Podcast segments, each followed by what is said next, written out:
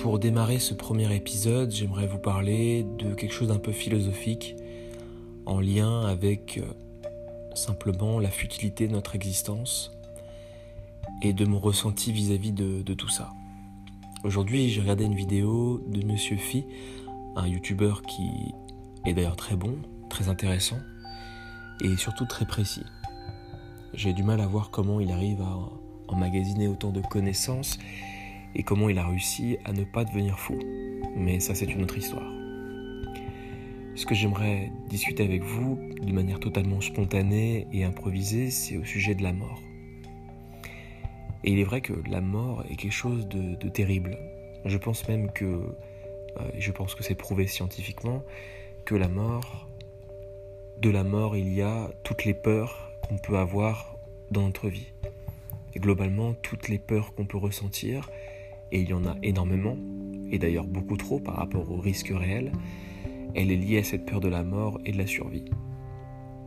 D'ailleurs, dans le livre Peggy Sastre, La haine orpheline, on apprend justement que la peur, en réalité, est ancrée en nous et qu'elle se déclenche beaucoup plus facilement qu'on ne le croit. En réalité, dans l'évolution, on a eu beaucoup plus d'intérêt à avoir peur pour rien que d'être plutôt euh, tranquille et donc de finir par mourir. Ce qui est plutôt logique, puisque si vous avez peur pour rien, dans le pire des cas, vous avez eu peur pour rien et ce n'est pas grave, et dans le meilleur des cas, vous avez évité de mourir. Donc c'est logique que finalement, au cours de l'évolution, on ait sélectionné les personnes qui ont plus peur que la moyenne et qui ont parfois peur pour rien. Le problème, c'est que des fois, ça peut me créer des soucis dans la société et dans notre vie, car finalement, on finit par avoir peur pour tout et n'importe quoi.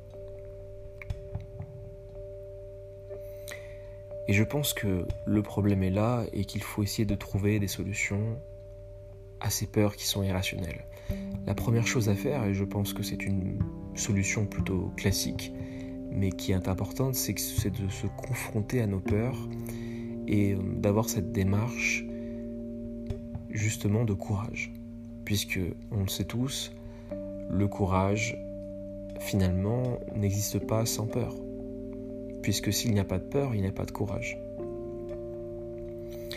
Donc c'est d'avoir cette démarche finalement, de n'avoir peur de rien et de se dire j'y vais, je fonce et je ne regarde pas, je m'en fous en fait finalement de mourir, je, je développe une sorte de fatalisme et de, comment dirais-je, je développe une sorte de, courage réflexe que je développe tout au long de ma vie en me disant, peu importe ce qui arrive, j'y vais, je fonce. Ça, c'est quelque chose que j'ai ressenti euh, très fortement lorsque je me suis mis à dépasser ma peur d'aborder euh, des gens, des filles, mais aussi des gens.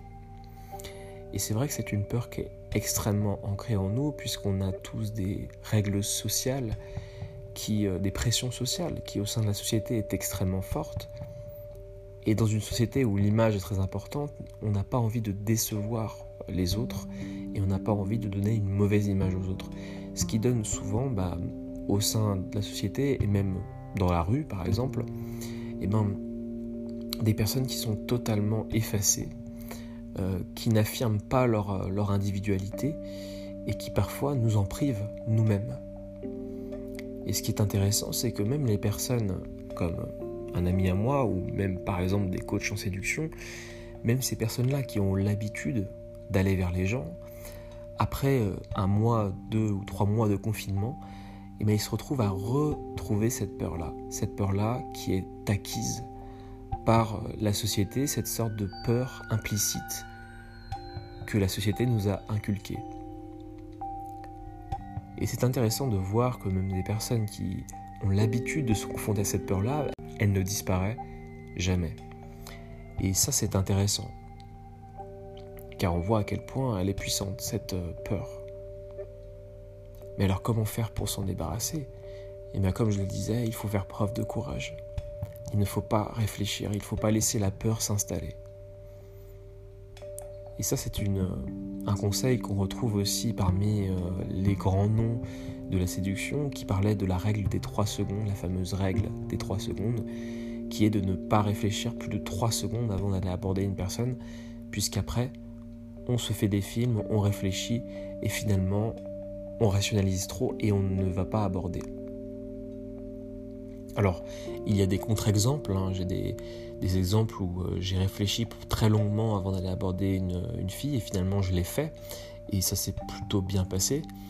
Mais c'est vrai que globalement, il vaut mieux ne pas laisser la peur s'installer car ce qui se passe le plus souvent, c'est que la peur disparaît une fois que l'action est réalisée.